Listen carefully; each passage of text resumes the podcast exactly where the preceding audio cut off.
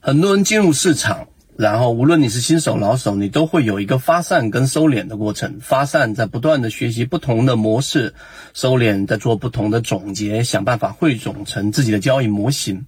但是呢，有些人只是在不断的发散，有些人是在不断的汇总。那我们认为汇总比发散更重要，因为你所有的发散，所有的碎片化，都最终是为了整合成自己的一个系统化操作决策的一个流程。那今天我们用三分钟来把我们。圈子一个非常重要的三板斧，然后交付到你手上。那我们圈子讲过不同的模型，我们今天把三板斧通过这个时间告诉给你。第一板斧，那一定是模型啊！所有的交易者一般情况之下是不会有所谓的交易模型的，就是买与卖啊，甚至于从大盘到板块到选股到操作的买与卖、持币持股，然后风险控制等等这一系列的过程当中的。模型这个词根本就不存在，所以第一个，我们进入到交易市场的发散过程当中的最终目标，是为了建议出啊自己的交易模型。那交易模型里面，其中既包含着选股，也包含着操作，这个在圈子里面已经有交付了。所以第一板斧就是一定要建立交易模型。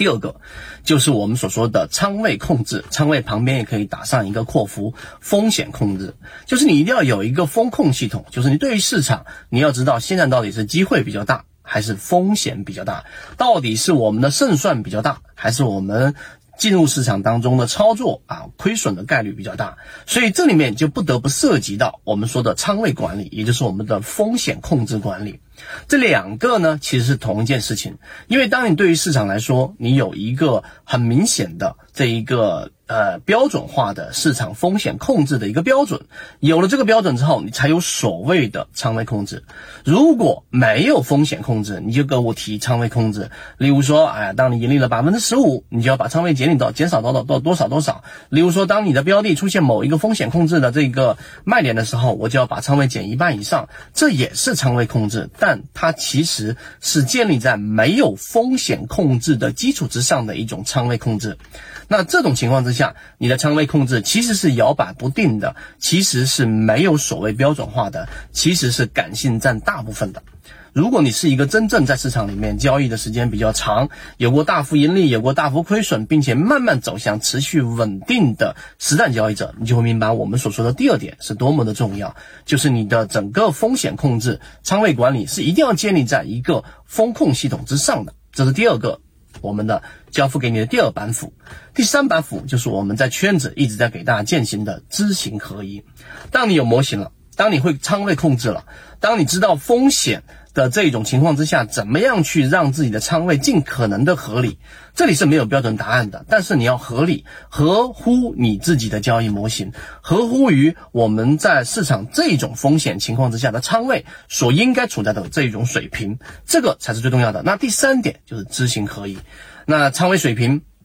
控制啊，说起来很简单，但实际上非常困难。最主要的原因是因为你要有上述的两板斧，并且呢，模型清晰、标准化。风险控制每日都会要存在数据上的波动，但你要知道现在的风险水平。当你有了这样的一个认知，并且你在市场当中也打磨过，也摸爬滚打过一段时间，有过一定的实战经验了，那么最后要走向的就是我们说的知行合一，就是你的认知、你的交易模型、你的风险管控，然后呢和你的整个实践要结合在一起，最终才能成为我们圈子给大家说的知行合一的最。最终状态，所以这三板斧，如果你是作为交易者，你有这样的一个很核心的框架，那么你在搭建你自己交易模型的过程当中，实际上就是有思路，并且呢是牢固的。那么最终，你比大部分人都更加接近于我们所说的真正的成熟交易者。那如果对于这三个模型